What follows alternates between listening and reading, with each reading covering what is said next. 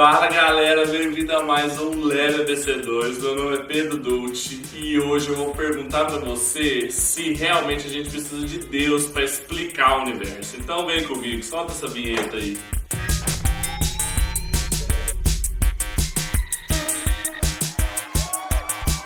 Muito recentemente, nos últimos 30 ou 40 anos, aconteceu uma transformação nos estudos de filosofia na Inglaterra e nos Estados Unidos que fez com que as questões a respeito de Deus voltassem a chamar atenção na universidade.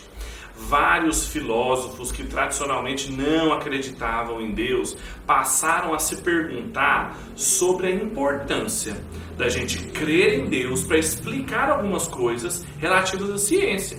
E isso começou a acontecer porque algumas descobertas científicas modernas, as investigações a respeito do Big Bang, as investigações biológicas a respeito da evolução das espécies, ou mesmo as investigações a respeito do espaço sideral como um todo, levantaram perguntas que fugiam um pouco do escopo ou da capacidade da ciência de responder, para a gente se perguntar como que a gente explica esses processos, de onde veio esse estalo primordial primordial para dar início ao Big Bang? Ou alguém conduziu ou não a evolução, a adaptação e a seleção das espécies? Então, esses cientistas, filósofos e pensadores, principalmente ali na Inglaterra e nos Estados Unidos, começaram a levantar essas perguntas.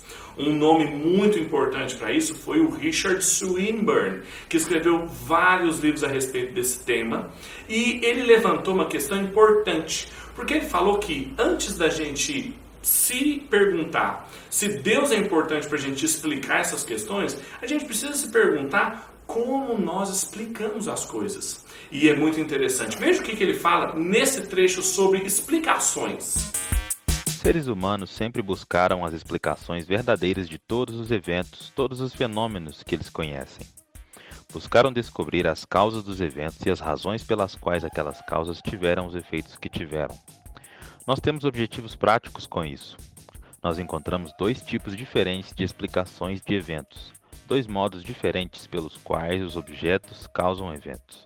Existem a causalidade inanimada e a causalidade intencional.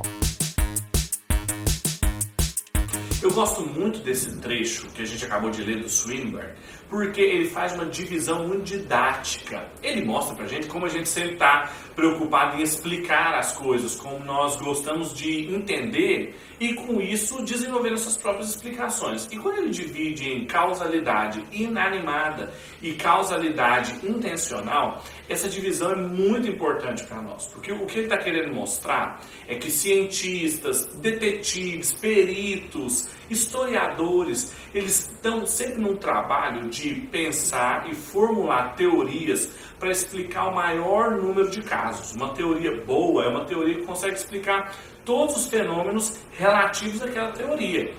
E o procedimento em que isso acontece é por explicações inanimadas ou intencionais. A gente pode também chamar elas de causas ou razões. Como assim? Quando eu quero explicar a causa de uma coisa, eu vou falar os efeitos que causaram aquilo. Uma dor, um barulho, um fenômeno natural. Quando eu falo sobre as razões a respeito da explicação, eu vou falar sobre a intenção de alguém fazer aquilo. Aquilo aconteceu porque alguém quis dessa forma, aquilo aconteceu porque a razão que está por trás é isso. Então, a distinção que o Swinburne faz entre causalidade inanimada e causalidade intencional é justamente sobre causas que não tem uma pessoa por trás, ou uma vontade por trás, e razões que tem uma intenção pessoal por trás. Um dos melhores exemplos para a gente entender isso é aquele que eu já até falei em vídeos passados. Pensa comigo como é que a gente explicaria uma água evaporando dentro de uma chaleira no fogo. Existe tanto uma explicação de causalidade inanimada, como Swinburne ensinou, como uma explicação de causalidade intencional. Por exemplo, se eu quiser explicar por que, que a água está evaporando ali, simplesmente eu posso dizer: olha, o grau de agitação das moléculas chegou a tal ponto em que a água passou do seu estado líquido para o seu estado gasoso. Isso é uma explicação. Isso explica por que a água está evaporando. E isso também é uma explicação inanimada. Está falando das causas. Só que tem uma outra explicação que é complementar a essa, que é eu dizer, aquela água está evaporando dentro daquela chaleira porque eu acendi o fogo para fazer um café. É também uma explicação que diz sobre o porquê da água estar tá evaporando ali. Quando a gente pega essa diferenciação toda e aplica para todo o universo, a questão se mostra importante para aquela modificação que eu falei no começo do vídeo. Os cientistas e os filósofos começaram a se perguntar de novo sobre Deus, a importância de Deus para explicar o universo inteiro, porque determinados fenômenos na realidade não se explicam só com causalidade inanimada. Eles precisam também de causalidade intencional para serem explicados. Como que eu e você, pensa comigo, como é que eu e você iríamos explicar para as pessoas a origem do ser humano com personalidade, com intenção, apenas de causas inanimadas? Ia faltar alguma coisa. Como é que de, um, de uma causa inanimada gera um efeito intencional, uma pessoa, com isso, eu estou querendo te mostrar que quando a ciência chega a um limite das suas explicações e ela descreve essas explicações inanimadas muito bem, mas ela chega numa fronteira em que é necessário outras explicações, é então a grande importância do conhecimento teológico e da fé cristã para isso é a gente mostrar que somente Deus ajudaria a gente a explicar todas as coisas e que outras filosofias de vida, outras visões de mundo, como por exemplo o naturalismo, que quer explicar tudo a partir da natureza, ou um materialismo fisicalista, ou seja, que o mundo físico e material consegue dar conta de tudo, se mostram falhas. Falhas elas não conseguem fazer. E somente a explicação que pressupõe Deus junto vai dar uma resposta total. E não pode ser qualquer Deus, não. O Francis Schaeffer, que é um grande apologeta americano, um teólogo que defendeu muito a fé, ele mostrava que é necessária uma explicação que leve em consideração a trindade.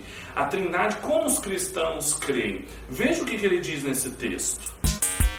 Somente um Deus infinito pessoal é suficientemente grandioso. Na literatura grega, muitas vezes o destino parece estar por trás dos deuses, controlando-os.